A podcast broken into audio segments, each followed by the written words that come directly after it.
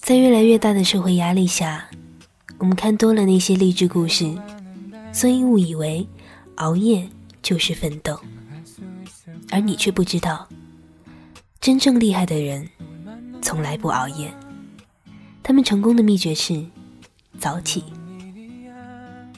曾经有一项研究结果显示当人们的生活方式总和生物钟作对时，人们患上各类疾病的风险就可能会增大。如果按照生物钟规律早睡早起，身体的免疫力就会增强，生病的风险也会降低。而与晚起的人相比，早起的人更苗条、更快乐，也更健康。因为早起的人会有充足的时间吃一顿营养丰富的早餐。也更容易有一个保持运动的习惯。我非常喜欢的一位女演员韩雪，她的生活习惯就是每天早上七点半一定会准时起床，一边听新闻一边做早餐，每天都会保持跟英语老师打电话来巩固学习成果。能够坚持每天早起的人，无论在外貌、效率、情绪等等的方面，都表现得很卓越。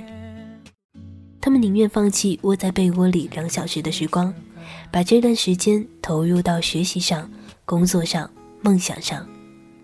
他们不是讨厌睡觉，而是内心渴望更好的自己、更好的未来。做人从早起开始，如果你想变得更好，那么现在就下定决心改变自己。倘若能战胜惰性，坚持下来，在未来的人生中。相信在遇到一些坎，你会变得不再容易放弃，变得更有韧性。现在是晚上十点，让我们从现在开始，一起变成更好的自己。我是郑宇，祝你每天都有一个好心情，晚安。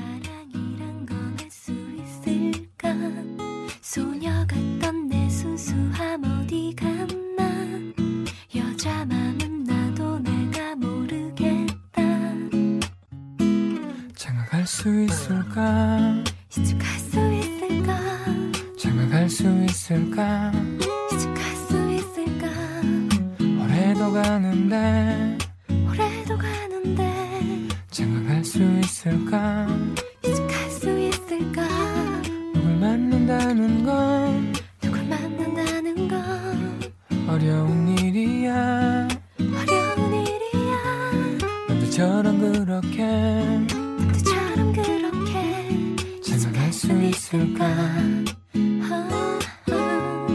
언젠간 우리도 언젠간 우리도 장가 갈 거야. 이제 갈 거야.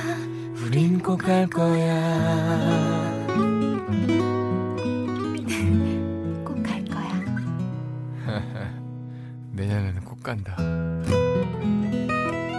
아자